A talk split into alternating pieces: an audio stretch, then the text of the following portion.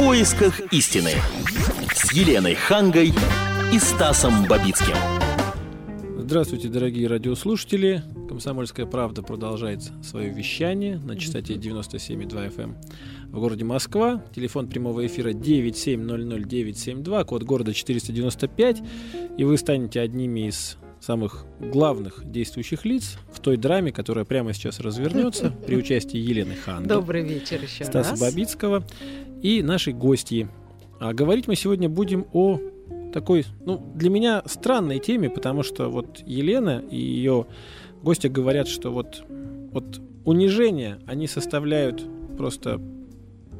Я даже не знаю, как это правильно сформулировать. Не, необходимую, неотъемлемую часть жизни в городе Москва. На что я как бы сразу хочу возразить, что нет ничего подобного. Елена, а давайте ну... спросим, давайте спросим у наших радиослушателей, а как часто они сталкивались с унижениями. Вот везде ты приходишь к чиновнику, ты приходишь там в больницу к близкому Давайте человеку. как-то попытаемся обозначить школе, проблему да, унижений. Да, да, да. да, вот Наталья и Елена, да. расскажите, что, собственно, подразумевается. Мы хотели поговорить с Натальей на тему того, что унижение как составляющая часть нашей жизни Москве. Правильно я так сформулировала? Да, да. да? Ну вот я могу а, рассказать о том, как мне вот это в голову мысль пришла. Ну, во-первых, я хочу сказать, что я оптимистка и далеко не все вижу в черном свете. А то вот подумаю, что пришел какой-то там мизантроп, вот, значит, вот сам такая вот убогая, и поэтому ей все так кажется. Нет, Нет все не совсем так. не убогая. Все не так. А, дело в том, что, может быть, меня можно обвинить в некотором идеализме, потому что мне кажется, что отношения вот между э, государством и гражданином, они должны складываться так. Я вот, допустим, налогоплательщик, да. и я на свои деньги нанимаю людей, угу.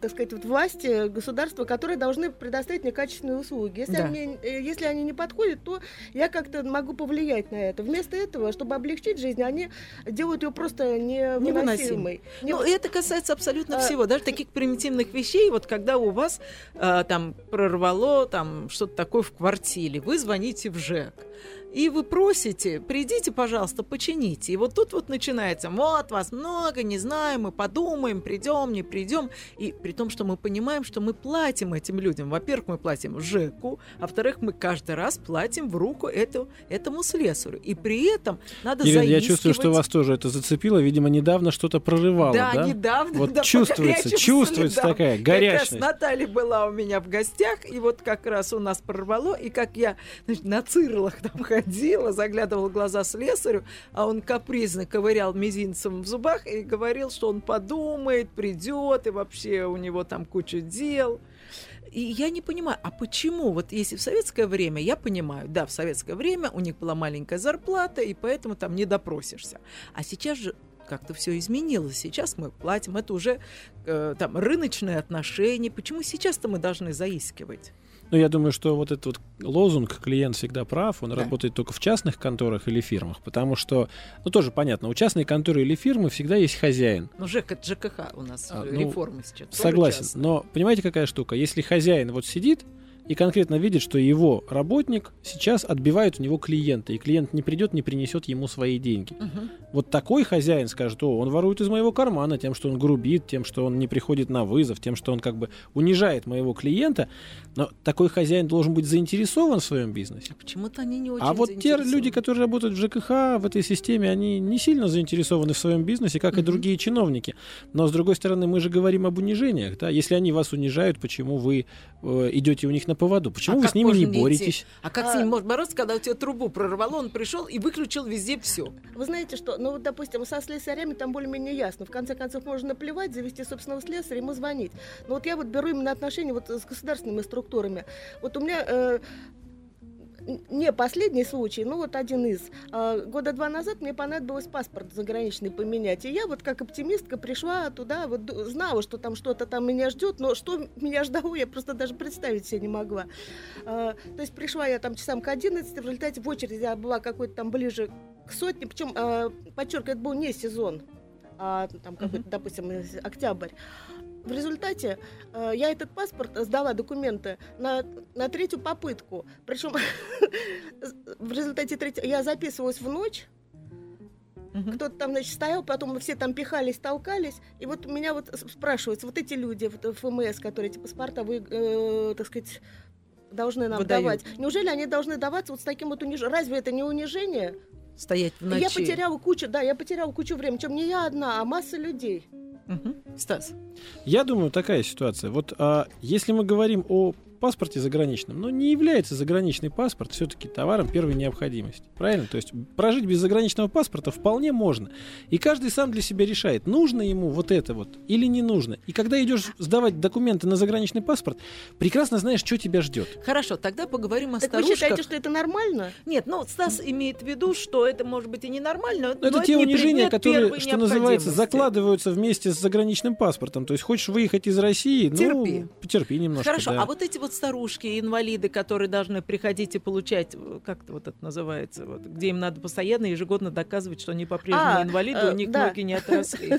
Э, Комиссия по инвалидности. Это же тоже, в общем-то, унижение. Люди, у которых годами, десятилетиями не могут привести в соответствие со здравым смыслом закон о том, что человек, у которого нет ноги, и он каждый, дон- каждый год должен приходить и показывать, что у него нога не выросла. Разве это не унижение? Я думаю, здесь есть и вторая сторона правды. Понимаете, вот есть очень огромное количество людей, которые пытаются оформить себе липовую инвалидность, Да. набрать кучу справок. И поэтому такие комиссии, ну, они просто не могут подходить. А Я ни в коем случае не говорю о том, что, знаете, в этих комиссиях можно все делать с улыбкой. Мгм. Можно все это объяснять каждому, кто к ним приходит. Но тогда в очереди придется сидеть еще немножко дольше, тем Хорошо. остальным. Следующий пример приватизация. Наталья вот пыталась приватизировать свою квартиру или А, дачу. А, нет, э, тут, значит, вот как. М- миллионы людей в Москве э, приватизировали, приватизировали свои квартиры. И на, многомиллионный город в свое время был э, один единственный пункт, там где-то на Зеленом проспекте, куда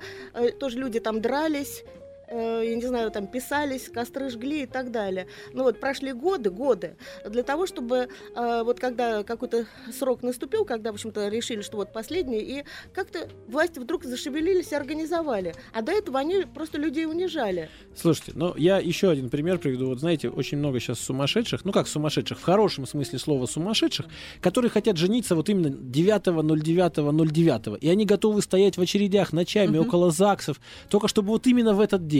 Так. Ну понимаете, ну если хочется именно в этот день, ну тогда ты идешь Ну, на эти это унижения чуть-чуть другое, осознанно. но приватизация квартиры это нельзя. Хорошо, допустим, даже мы это бросим. А давайте вспомним о людях, которые имели неосторожность не очень удачно припарковаться. И они выходят из кафе или из магазина, или там из своей квартиры и видят, что машины нет. Тут же им объясняют, что машину увезли. Вы знаете, что нужно, чтобы эту машину забрать? Это вы себе не представляете. Это ехать надо вообще черт знает куда. В одном месте ты платишь, в другом месте ты забираешь. Когда все это можно было сделать очень цивилизованно, в одном месте приехали, расплатились с карточкой. А можно было не нарушать правила и не оставлять эту машину в неположенном месте. Понимаете, вот если вы мне скажете, что вот есть такая система, когда государство унижает людей бессмысленно, то есть вот ни за что буквально, да? Вот подошел к тебе человек на улице и раз тебя начал бить или оскорблять, ни за что. Но это же абсурдно. Такого же не бывает. 9700-972, телефон прямого эфира, код города 495. А давайте спросим, Да, вот сталкивались ли сталкивались наши ли вы слушатели с унижениями? И вообще, как считаете, унижение в большом государстве с большим количеством чиновников, это вот такая естественная форма жизни, или с ней можно бороться? Я считаю, что бороться можно. И знаете почему?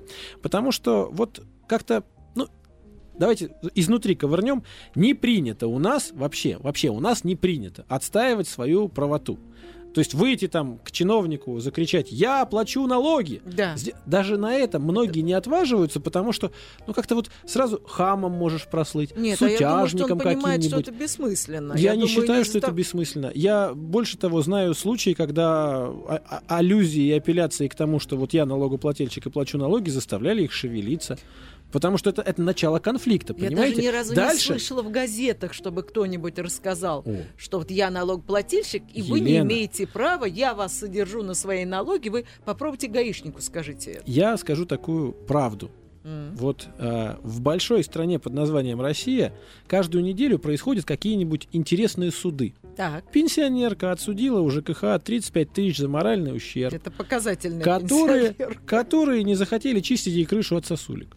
Вот пошла, подала в суд и свои права отстояла. пенсионерка. Нет, таких, таких примеров много. Там люди совершенно не причастные к юридическому бизнесу или к чему-то Ну, еще. у этих людей, то есть э, свободное время. Нет, у этих людей есть самое главное. Чувство Они говорят, я не хочу унижаться, я пойду до конца. Вот мы не готовы идти до конца. Давайте скажем честно, не готовы. Мы идем по пути наименьшего сопротивления, потому что так проще и так быстрее. Я не знаю, лень это, слабость, толстовщина какая-то. Но Знаете, за права свои мы не боремся. своей подругой, у нее дочка в восьмом классе, и дочка несправедливо получила тройку по физике. И я говорю этой своей подруге, ты пойди поговори с учительницей, А, потому что учительница заявила этой девочке, ну зачем тебе четверка, тройка, это тоже очень хорошая оценка, а зачем тебе вообще в жизни четверка? Я говорю, ты пойди поговори. Она говорит, ну я с ней поговорю, а потом она вообще э, дочке поставит двойку. То есть страх, ей даже в голову не приходит, что можно пойти и не то, что там скандалить, а просто поинтересоваться, а в чем дело, а не могли бы вы там объяснить ребенку, если Вот. что-то не А понимает. тогда вы не верите в саму идею государства. Те, кто боится идти с государством разбираться. Понимаете, мы воспринимаем Наверное, государство, государство как некого такого бронтозавра 20-тонного, который вот для того, чтобы, значит, его укусит за хвост мелкий хищник, и чтобы голову повернуть, там, пока эти синопсы да, мозговые сработают. Вот пока он повернется, но на самом деле государство состоит из многих маленьких структур. И вот этот маленький чиновник, который вас унижает, оскорбляет и так далее, это тоже государство. Мгм. И есть вполне легальные государственные варианты. Обратиться можно в суд, обратиться можно в милицию, обратиться можно, в конце концов, в средства массовой информации. Можно это, это, знаете, дойти- это в 90-е годы. Знаете, вы обратились в газету, и они испугались Э, газет кстати, московских новостей. А А Отнюдь, кстати, отнюдь. кстати, а, унижают, я считаю, что не только маленькие чиновники, но и большие. В частности, вот пробка это тоже э, способ унижения. Потому что чиновники, которые в свое время не смогли организовать нормальный проезд, они мимо тебя проезжают с мигалками, с противным Слушайте. кряканьем. Больше того, понимаете, нет, давайте я доскажу. Давайте. Больше того, а когда идут большие чиновники, которые, в общем-то, неизвестно, они даже бывает перекрывают улицы. В частности, вот э, э, около Петровки, я помню, они всех столешников э, переулки держали э, пешеходов, даже чтобы они не могли подойти. Ну, это же удивительно. А с тем же успехом можно сказать, что вообще, вы знаете, вот пробка сама по себе, да, вот представьте, как она должна, по идее, унижать тех людей, которые идут по улице, у них нет машин. Они думают, ага, эти в машинах едут. Нет, Нет, нет, потому я что с ты можешь купить себе Нет, машину и вот. тоже. Ты можешь купить себе сможешь. машину, да, это потому, что у тебя есть к тому желание и средства. Вы знаете- Желание и средства добиться справедливости тоже есть, но не каждый этим пользуется. Если тебе не нравится пробка, ну ходи в муниципалитет, собачься с генпланом, требуй расширения той дороги, по которой Ну, ты Стас, каждый день сами ездишь на работу. то, что вы понимаете, говорите. Дело, понимаете, дело даже не в пробке, как в таковой. Никого не раздражает, вот, допустим, мигалки э, этих м, ско- скорой помощи Да, или пожарные пожарной, машины. да. Но когда вообще неизвестно, какой маленький чиновничек едет. Или его жена. Я вам скажу честно, э, уже у нас э, в Москве не осталось э, такого огромного количества мигалок. Они повсеместно запрещены, там депутаты их показательно снимали. Если говорить о пожарных машинах, о скорых помощях и кортежах с мигалками, Мгм. то все они структуры государственные. Опять Поэтому у нас ездят- нет претензий да. к пожарным, к скорой Никаких помощи, претензий. там газу, да есть Хотя- там авария какая-то, не я, с- вопрос. хотя я слышала вот буквально сегодня, что некоторые пользуются скорой помощью как такси. Нанимают, как да. такси, чтобы Да, но это другая история. Вот, опять-таки, опять-таки, э, вот эти поезда Сапсан тоже, э, которые сделаны для того, чтобы чиновники курсировали с комфортом из э, Петербурга в Почему Москву. чиновники? Потому что, Потому что билеты стоят нормальный человек столько. не может себе позволить. А, и- А и чиновники ради- едут за государственный и дело счет. даже не в Сапсане, я против них ничего не имею, это прекрасно. Но э, для того, чтобы они прокатились со свистом, э, задерживаются электрички. И их э, разве это не унижение, когда людей на 40 минут куда-то в стороночку, в какой-то тупик э, отставляют, и мимо них так- такой красивый сапсан пролетает. Вот что вот эти люди чувствуют? Вот мы сейчас людей об этом и спросим. 9700-972, наш телефон прямого эфира, код города 495. Здравствуйте, Елена. Да, здравствуйте. Здравствуйте. А, ну, конечно, не, не могла не поучаствовать в вашей теме. То есть вы тоже чувствуете себя униженной? Нет, вы посл- я хочу вам просто рассказать яркий пример без преувеличения, я не склонна к этому, вот, а уж я думаю, что вы найдете этому оценку. Э, Моя мама ветеран Великой Отечественной войны, очень заслуженный человек, с орденами, имеет, естественно, трудовые награды, и, к несчастью, в этом году она умерла, и следствием это будет то, что я скажу выше. Э, Почувствовав себя плохо, ну, это было еще, может быть, до начала нашего этого смога, она вызывает врача, и а, доктор предупреждает, что я буду открыто держать дверь. Э, меня она ставит в известность. В это время я выезжаю с работы. Э, при, приехав на это место, я вижу, что мама уже лежит в бессознательном состоянии, ну, способна еще говорить. Перед ней стоит терапевт, который знает ее все диагнозы, который вызвала скорую помощь и говорит, мы вас здесь ждем, и мы здесь заждались. И мы, говорит, не знаем, что здесь делать. Я говорю, ну, а я-то тем более не знаю. Наверное, нужно вести ее в больницу. Терапевт разводит руками, врач разводит руками и говорит, вы знаете, вашей маме нужен уход. Я говорю, а какой ей нужен уход? Вот она очень чувствует себя плохо. Посмотрите и нее диагнозы. Диагнозы самые разнообразные. Там можно понять и сердце, и прочее, прочее. Я, к сожалению, не специалист. Она отводит меня в сторону и дает недвузначно понять этому. Подходит мой муж, который тут же подошедший, и говорит, вы знаете, есть хопсисы для ветеранов. Вот вы давайте переписывайте туда мамину квартиру, и ее заберут. Мама продолжает лежать. Второй Кошмар. час. Меня трясет, уже всем нам плохо. Мы начинаем умолять, ну сделайте что-то человеку, мы же не знаем. Вы, мы же вам сказали, что можно сделать. Вы перепишите квартиру, ее будет... Я говорю, я сейчас должна переписать квартиру. А куда дену я всех остальных, которые там? Это выдержать было очень страшно при всей моей выдержке. Слушайте, ну давайте по-честному, это же мошенники, банальные мошенники, которые Врачи. никакого отношения... Врачи. Ну, врачи тоже Ну, могут я быть вам хочу мошенниками. сказать, что в результате, когда после трехчасовой беседы наших денег и за то, что мы ее снесли руками, вызывали вот этих таджиков убирающих, чтобы маму аккуратно занесли в машину, при этом наши следовали врачи, мы их уговорили, умолили туда отвезти, оказался уже весь полный правосторонний инсульт, она, пролежав в реанимации, у нас умирает. Хорошо, у меня к вам вопрос. Вы обратились в суд, вы подали в суд на этого врача, который знаете, довел вашу мать не до такого состояния. маму. Я не воскрешу, а у меня уже нервная система. Нет, это уже вот это неоднократно. как раз, вот извините, я вынужден прервать вас, вот это как раз та самая позиция, при которой мы говорим, нет, ну а что уже, все, уже ж ничего не сделаешь. Не, ну как вы себе а этот врач безнаказанно будет ходить к другим женщинам А и я точно не так же... уверена, а я не А я уверена, уверен. что Елена смогла бы в суде доказать свою правоту. Ну, позвольте, Потому вот что сейчас сказали нам бы, что озвучили жара, историю, вот это вот смог. в которой Да. вполне, если есть доказательства того, что свидетели есть того, что требовали переписать квартиру, это явное мошенничество. Какие? Кто свидетели? Муж? Муж, как Ну, минимум. В конце концов, у нас есть мобильные телефоны с диктофонами. Все это можно было записать. Если захотеть бороться за свои права, Ну, то знаете, бороться за свои права можно. Знаете, в такой стрессовой ситуации, когда у тебя на глазах мать умирает, думать о том, что включить мобильный телефон. И, и, кстати, вот мы сейчас вот перешли к проблеме врачей. Дело в том, что врачей э, вот государственных поликлиник. А да, сейчас я еще хочу немножечко сказать. Дело в том, что э, опять-таки, я как оптимист должна сказать, что везде есть прекрасные люди, в том числе и среди врачей, И и среди учителей. и, и среди учителей, и среди э, врачей, которые, да, и среди чиновников, кстати, и среди врачей, которые работают в государственных поликлиниках. Но, к сожалению, поликлиники тоже превратились в такое место, где унижают со страшной силой, особенно пенсионеров.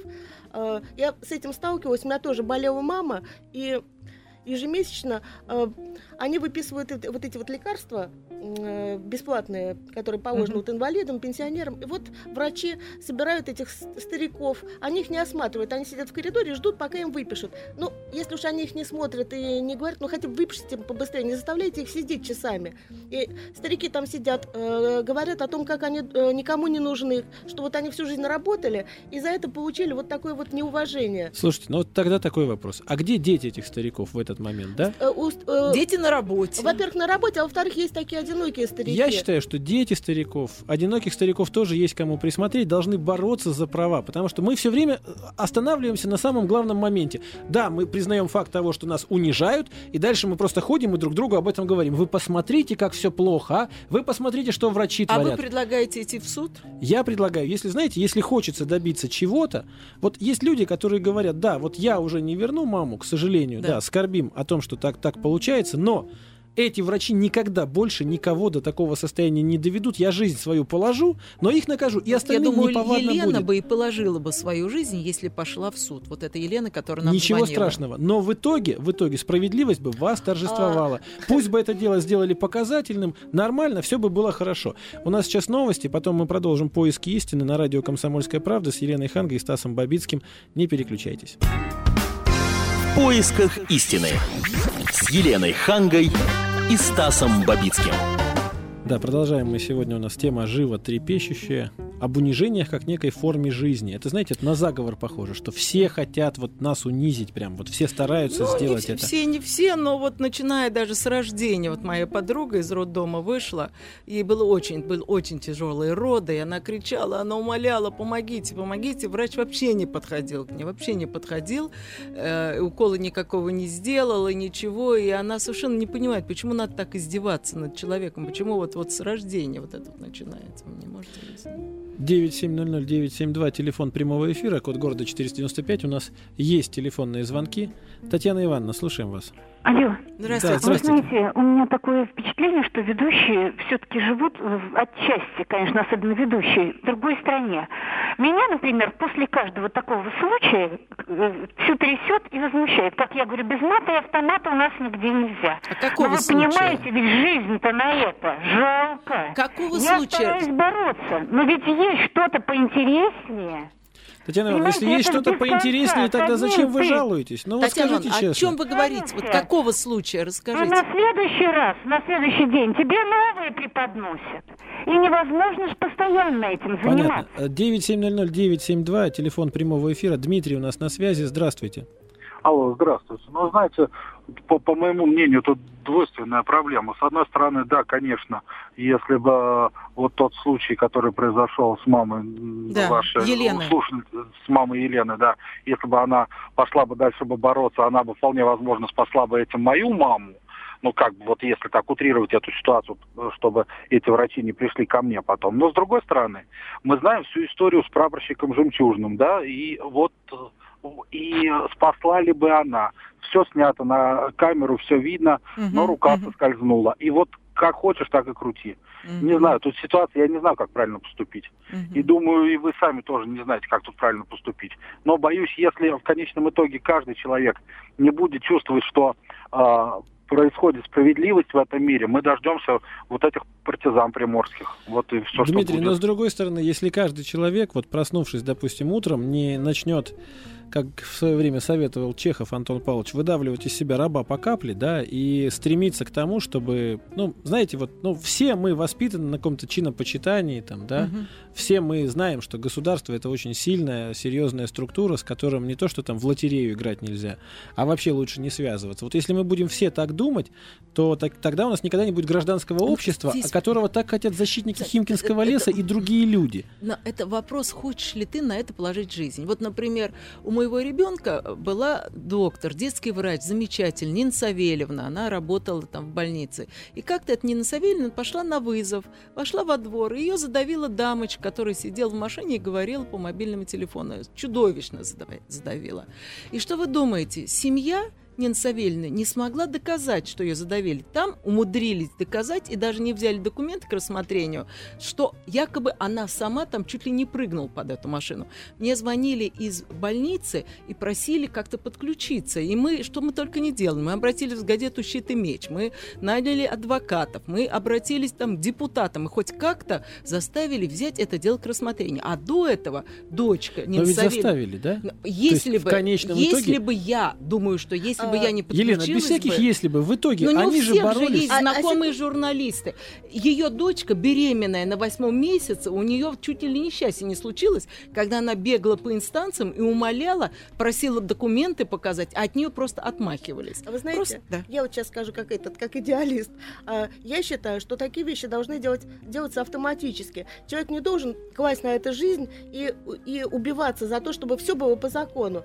А получается, э, вот это самое унижение происходит, потому что по закону, чтобы что-то произошло по закону, человек должен ну, все, Здоровье наизна- оставить. То есть это уже не одна жертва, бросить- а будет вся семья в этом задействована. Ну, не знаю, вот у Ганди, например, не стоял вопрос, класть ли жизнь на то, чтобы бороться с несправедливостью. Он просто жил и боролся с несправедливостью. У нас есть еще телефонные звонки. 9700-972, код Москвы 495. Вероника, слушаем вас. Добрый день. Вы знаете, у меня вообще какой-то больной разговор. Вообще все униженные, все оскорбленные, уважаемые э, ведущие. Да. Патология. Скажите, когда вы идете по улице и, и пачкаете обувь, у вас что вообще, униженное состояние? Нет. Или негатив, который... Странно, по-моему, у вас от этого тоже униженное состояние. Да, проблемы есть, да, не так, как нам нравится, но для этого и существуете вы на свете, для того, чтобы делать так, как вы считаете правильно. Нет таких проблем, которые нельзя поставить на место. Что странная мама, девушка, э, дама звонила по поводу мамы. Что Да. больше скорых помощи нет на свете? Она что, не могла набрать номер? У меня были тоже ситуации. У моей мамы тоже была такая ситуация, ей было тоже 92 года. Очень любезно все, очень хорошо, можно добиться любого. И не добиться, а просто позвонить и поставить все на место. А И надо позвонить уметь кому, извините, позвоните, поставить на место кому? Позвоните. Позвоните. Знаете, если бы у меня была такая проблема, я позвонила бы в другую, еще раз вызвала скорую помощь и попросила бы мне прислать ту, которая бы поможет э, оказать помощь моей маме. А не два часа выпрыгала и выясняла, какие деньги кому заплатить. Я никогда не платила скорой помощи. Я не плачу ГАИ. Они любезны, они хорошо работают. Относиться в мире надо так, и тогда все будет по-другому. Уважаемый ведущий, я с вами согласна. Этот мир будет таким, пока вы будете все считать, что вас унижают, оскорбляют. Не так это все. Я живу в том же мире, как и вы. Я езжу на той же машине, я вызываю ту же, вызываю ту же скорую.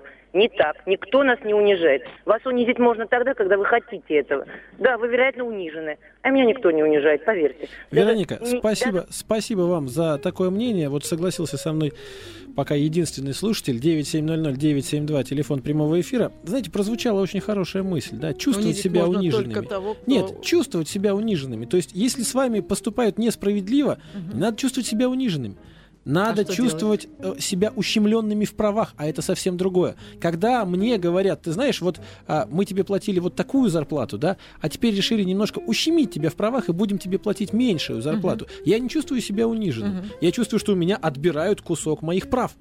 И я иду за них бороться. Нет, Потому что понимаете, бороться чуть-чуть против другое. унижения Секундочку, очень Стас. тяжело. Понимаю. А бороться за свое, за свои права, за то, что мне положено по закону, это гораздо легче. Это не очень корректный пример. Когда тебе уменьшили зарплату, может быть, это потому, что твоя компания терпит убытки, и хозяин вынужден или тебя уволить, или просто как-то потесниться до лучших времен. В этом ничего унизительного нету. Есть просто такое еще тенденция в Москве очень распространенная, так называемое офисное рабство. Да. Когда сотрудников э, низшего Да, заставляют заставляют. работать с утра до ночи, по Мгм. выходным, дресс-код. Вот знаете, дресс-код это тоже, по идее, кого-то должно унижать. Как это? Да. Жара, а я не могу в шортах на Понимаете, работу ну прийти. тут как раз вот это дело добровольное. Человек может работать в этой компании, а может пойти работать на пляж и ходить там в шортах. А есть случаи, когда человек не может выбирать.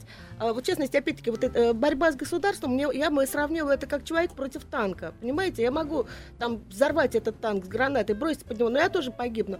Я, может, погибну не буквально в этой борьбе, но массу своего свободного времени я могла бы там провести с детьми время, в кино пойти, там, почитать книгу. В это время я стою в очередях. Наталья, вы пытаетесь сейчас нам доказать, что вы вот это вот свободное время, вы хотите в него спрятаться от того, что происходит снаружи, да? Посидеть с детьми, сходить в кино. А, вы Вы считаете, а я пытаетесь- считаю, что это жизнь. А я вам не- скажу, вы пытаетесь бороться с государством, а ведь это не государство вас унижает, а просто тупые чиновники, крохоборы сантехники, алчные меркантильные врачи, которые хотят вас мошеннически обидеть. Государство в целом здесь при чем? Вы пытаетесь бороться с ветряной мельницей, вместо того, чтобы к мельнику прийти, дать ему в глаз и сказать, выключи ее немедленно, эту Ну мельницу. хорошо, ладно, посоветуйте тогда. Вот у меня э, уже где-то год или там два, я уже там не помню, передо мной стоит такая задача. Мне надо приватизировать свое наследство, свой, так сказать, дачный домик. Э, люди, вот мои, так сказать, вот, ну, соседи, они либо брали отпуск и пытались это сделать, и не у всех, кстати, за один отпуск это получалось. Либо все это мы обходилось 90 тысяч. Вот я, чтобы эти 90 тысяч заплатить, мне надо три месяца, так сказать, работать, не, не есть, не пить. Вот Вы просто спросите, что вам важнее. Если наследство, ну, возьмите себе отпуск и приватизируйте его. Павел, А вы считаете, что это нормально? Павла, слушаем. 9700-972, телефон прямого эфира. Павел, вот вы считаете, это нормально или нет? Ну, я считаю, что это ненормально, конечно. То есть вы считаете, что если у человека есть некое наследство, и для того, чтобы его приватизировать, нужно потратить какое-то время, то это время тратить не нужно. Нужно, чтобы принесли на блюдечке, все положили в клювик, разжевали, и просто А глотайте. Сделать, бы- сделать все цивилизованно. Да, То есть А- а это вот в одном вот месте, хорошо. как бы не бегать по разным конторам, конечно. как у нас принято. И не давать взятки с А, просьбой, еще? Я помогите, хотел, пожалуйста. э, можно мне еще рассказать Конечно. одну историю, которая- случилась, как я поступил в этой ситуации? Давайте. Значит, из-за этой жары, которая произошла у нас в Москве, с дымом, со смогом, да, у меня жена отправила своих родителей, довольно-таки пожилых людей, ну, на дачу к себе. Вот, а мама у нее гипертоник. У нее постоянное давление, как бы, ну, и от такой, опять же, тоже жары, на даче случился у нее гипертонический криз. Вот, вызвали, значит, скорую. Приехал, ну, так сказать, моральный такой нехороший человек, не будем говорить, Урод. Лет 35, ну да, да, вот. И, значит, выйдя из машины, как мне рассказывал человек, ну, не человек, а тесть, я начала этого просто не видел, ну что, москвичи, понаехали, да, чего ты сюда припер? Сидели бы в Москве просто, и все. Тесть начал защищать, как бы, естественно, свою жену, да, вообще как разговариваешь с людьми, там, друг- а ты, алкаш, вообще молчи. Вот. Но в этот момент, как бы, я уже приехал. Я просто не стал, как бы, говорить, его судиться, что-то, да, я просто разбил ему лицо, и все. Но Ой. ведь вы же А, вступились за свои я права, вас- и это правильно. Да, я вступился, да. Но вот вы, извините, тоже я вас перебью. Говорите, да, вот суд подавать, да. Вот я работаю персональным водителем. Я не могу, как бы, у меня практически круглые сутки занят день. То есть я должен бросить работу и идти судиться вот с такими вот э, людьми, которые вот так вот относятся к нам. Или А как? что, а что вот вам в этой ситуации важнее? Наказать того, кто вас унизил, или сохранить А работу я и вам зарплату? сказал, знаете, я думаю, что когда он в следующий раз попробует открыть свой гнилой рот, вот, он вспомнит меня. Да, но это тоже способ, понимаете, вы боретесь. Я же не говорю о том, что не нужно обязательно бороться правовыми методами. Почему нет? Иногда полезно дать э, в рыло хаму, это тоже верно. Нет, Если ну, другого женщина, ну, а обращения ну, не хорошо, понимают. ну большой мужчина, может быть, и даст. А женщина что она сделает? Пощечину даст? Или Ну вот давайте заплачет? женщину спросим. Ирина у нас на связи. 9700-972, телефон прямого эфира. Это программа «В поисках истины». Ирина, добрый вечер. Здравствуйте, я инвалид первой группы по зрению, но вот и скажу вам, я достаточно частенько сталкиваюсь э, с э, неуважением к себе вообще, к инвалидам, конечно, А, ну, такая достаточно, достаточно вообще отдельная неприятное, э, неприятное отношение, то есть как к братьям меньшим, на полном серьезе, то есть э, у меня все нормально с интеллектом, но при этом вот когда э, кто-либо со мной разговаривает, даже те же врачи, первая реакция, что я еще и умственно отсталая ко всему. И вот э, я вам сегодня позвонила, потому что сегодня была э, ситуация, меня она оскорбила. Э, я пришла в зубную клинику, и когда сдавала одежду в гардероб, а гардеробщица сказала такую фразу, что «А, ну инвалидка сдает». То есть вот эта фраза «инвалидка» меня просто убила. И я ей достаточно вежливо предложила изучить русский язык, чтобы она поняла, что слово «инвалидка» нету в русском языке, есть слово «инвалид». Она мне сказала, что чтобы я учила свою маму, а не ее. Ну, в общем, вот у нас Ну, я даже не, конфликт возник. извините, не буду даже говорить о том, насколько сложно инвалидам по- пойти просто в театр элементарно, потому что не устроено для инвалидных коля- колясок подъезд. А, Там, насколько сложно там, въехать в магазины, насколько сложно э, сходить в некоторые поликлиники. Ну, Это же тоже Да унижение. просто даже выйти из дома на улицу. Ну, я вам скажу и другое, что в данной ситуации, конечно, можно говорить о том, что, ну, гардеробщица хамка попалась. Причем да, здесь это- государство? Вот опять Да, же, ну, которое хорошо. всех должно ну, как машину. Давайте стро- вернемся к государству. Вот я еще случай расскажу. А вот первая у меня, так сказать, вот э, встреча была как, с част- э, как у частного лица, когда вот я ходила, пыталась свой паспорт получить. А сейчас, э, вот как вы знаете, ФМС борется с, не- с нелегальными мигрантами. Так сказать, понятно, так сказать, опять-таки люди там возмущены, но есть часть предприятий и часть людей, которые не хотят быть на таком положении. Ну, во-первых, Москва действительно нуждается в какой-то мере в этих рабочих, потому что, в общем-то, мало кто соглашается мести там и строить под дождем. И и те люди, которые пытаются это узаконить, э, право, которое им предоставлено государством, они как раз э, подвергаются унижениям. И этому свидетелем я сама случилась, потому что по работе мне надо было сдать документы на вот разрешение на работу, чтобы все было по, так сказать, по закону. А, причем а, я, так сказать, представляла организацию, но там масса людей, которые, так сказать, от своего собственного имени пытаются это разрешение получить. И, и увидела просто, э, просто чудовищную картину. А, там собрались толпы людей, которых даже не пускают в здание. Вот сейчас, вы знаете, осень, а, идут дожди, снег, и они все находятся на улице.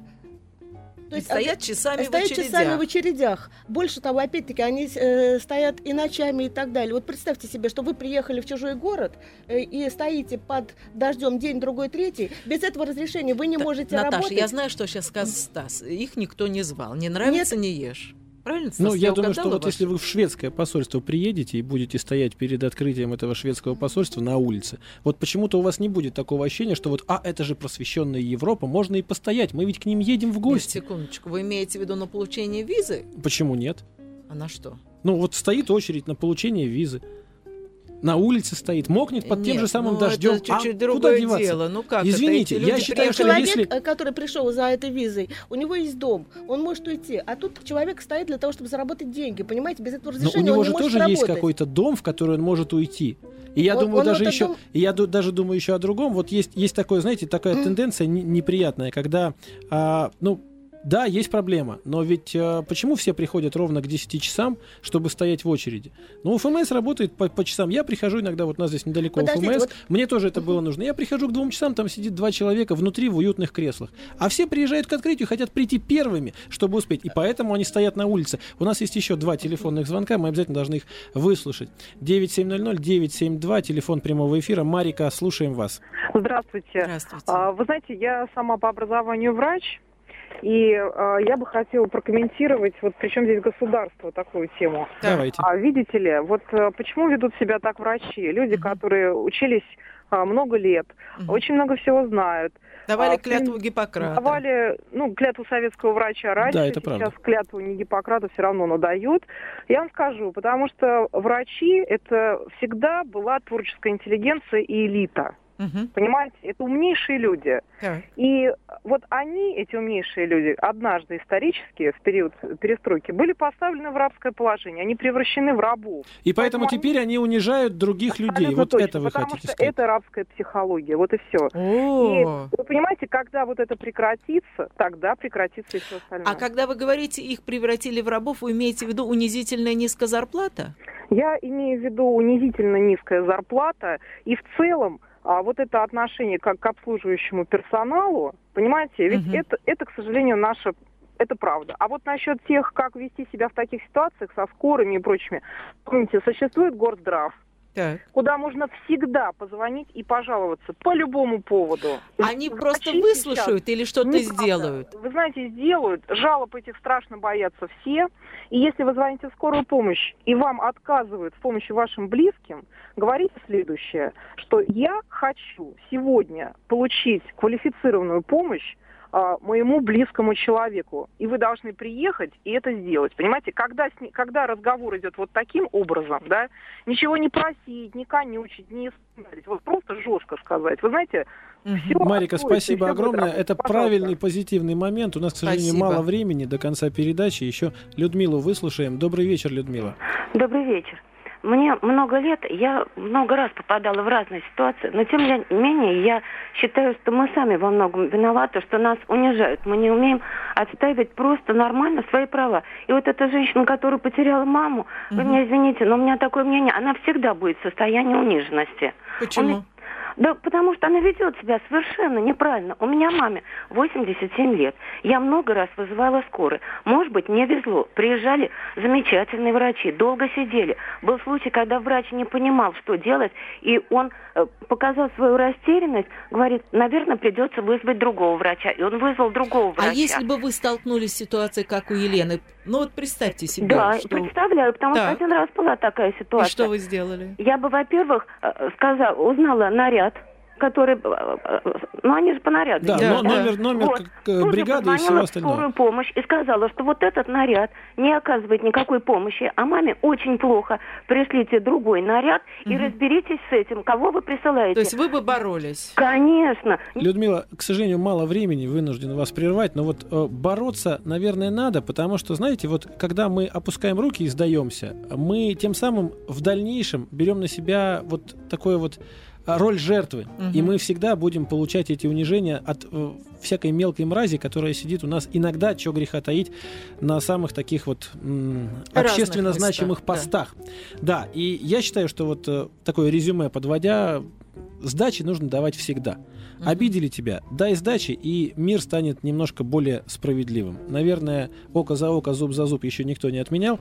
Таким путем мы пойдем в поисках истины. Спасибо. В поисках истины с Еленой Хангой и Стасом Бабицким.